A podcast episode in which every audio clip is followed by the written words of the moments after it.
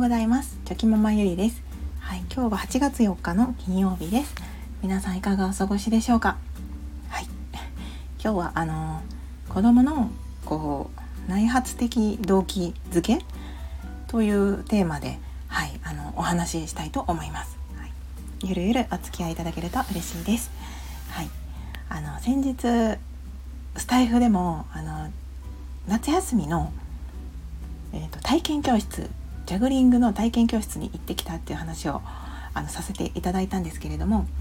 ついこの前もあの2回目のあの体験教室に行ってきました。はい、そのジャグリングの体験教室はあの2回コースになってますので、はい、この前あの最後の、はい、2回目のあの教室に行ってきたんですけれどもであの2回目になるとあのジャグリングで、えー、ジャグリングと中国語マとシガーボックスっていうその箱箱ですね。箱のシガーボックスっていう3つのその技をもうあのじまあうんと自由時間で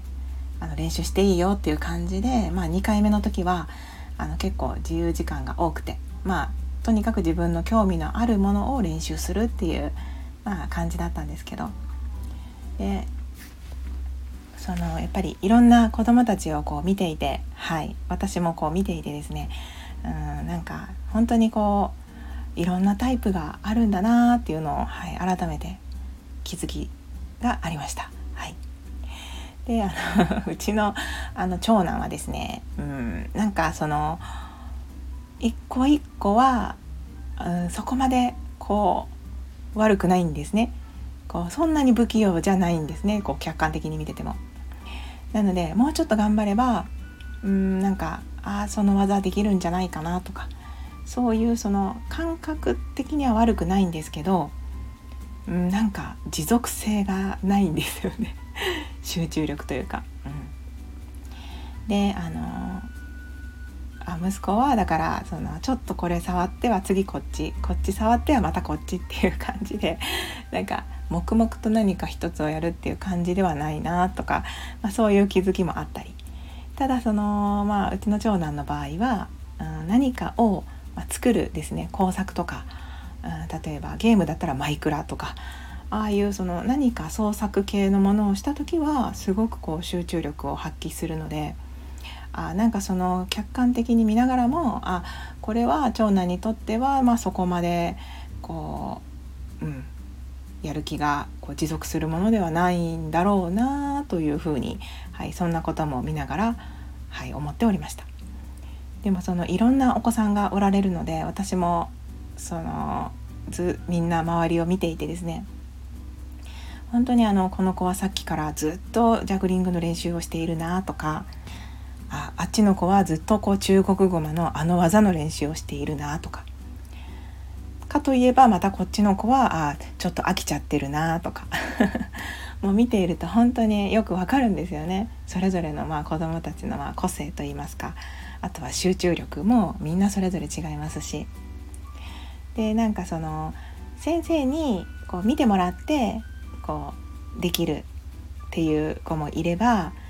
こう本当に先生が見なくてもなんかとにかくひたすら黙々と練習してる子もいるんですよね。う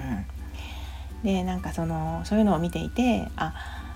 やっぱりそういうふうにその先生がこう見てくれるとか褒める褒めないとかそういうの関係なしに黙々とやる子っていうのはこう、まあ、内発的動機づけっていうんですかねいわゆる自分の内から出てくる興味とかもう本当に面白さみたいなものが自分の中から出てきていてもうその人のことはもう関係ないと。自分が楽しいからやるんだっていう感じでやってるんだろうなっていうのを見ていてはい思いました。でまあもちろんそれはあのピタッとね自分の興味と合えば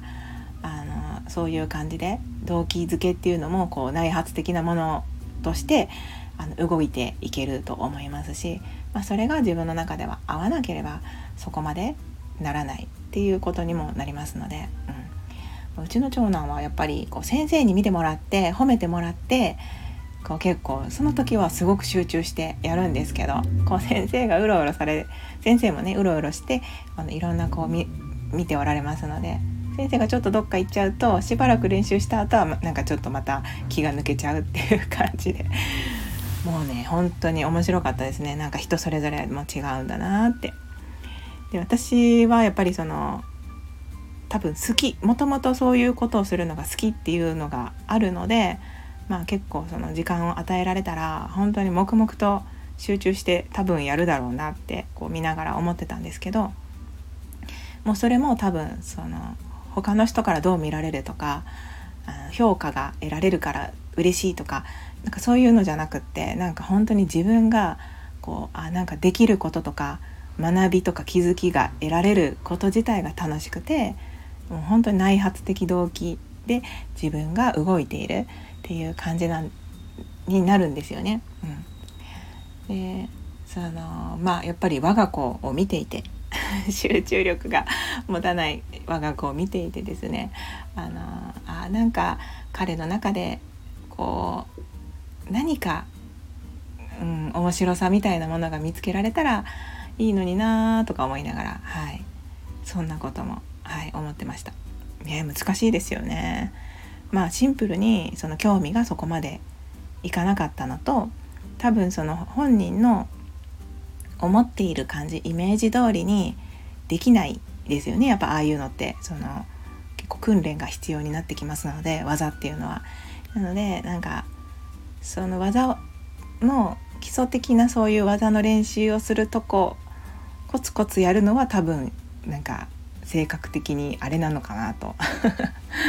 なんかこう神経臭いみたいな風に感じてるんだろうなって思いながら。はい。なんかそれを何て言うかまあ何事もそうなんですけど今回はジャグリング教室だったんですけどやっぱりその子供の、うん、動機づけですね。子供自身の動機づけでなんか褒めてもらえるからやるとか何かご褒美がもらえるからやるとか本当にそういうまそういうことが必要な場合もあるかもしれないんですけど一番伸びるのはやっぱりうん、なんか自分の内から出てくる好奇心とかやる気とかそういったものでやっていくのが一番そのなんか心の満足っていう意味でもこう得られるものがたくさんあるなって思いますのでうんなんかそこまでいろんなことに対してそういうところまで自分を持っていけたらあのとても幸せなことだろうなとはいそんなことも感じておりました。まあでもそのやっぱりおあ、まあ、今回のジャグリングで絞って言うならばあのジャグリングもやっぱりそのできるとこなんかある程度できるところまではやっぱりそのコツコツの練習が必要なのでなんかそのコツコツの練習をあのまあ内発的動機づけまでいかないのであればその外発的動機づけっていう感じでまあなんか10回技は成功できたらあのちょっとおやつを食べようかとか、まあ、例えばなんですけど。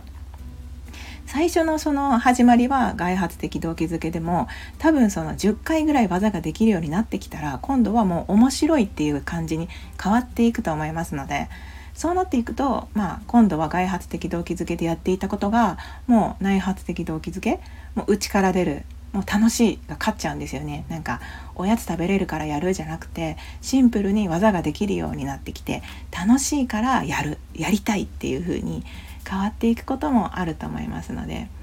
なんかもうその辺そのその辺りは本当に、まあ、親とか指導者とか先生とかの、まあ、ちょっとそういったさじ加減もあの必要な時もあるんだろうなと。はい。そんなことも 気づきでありました。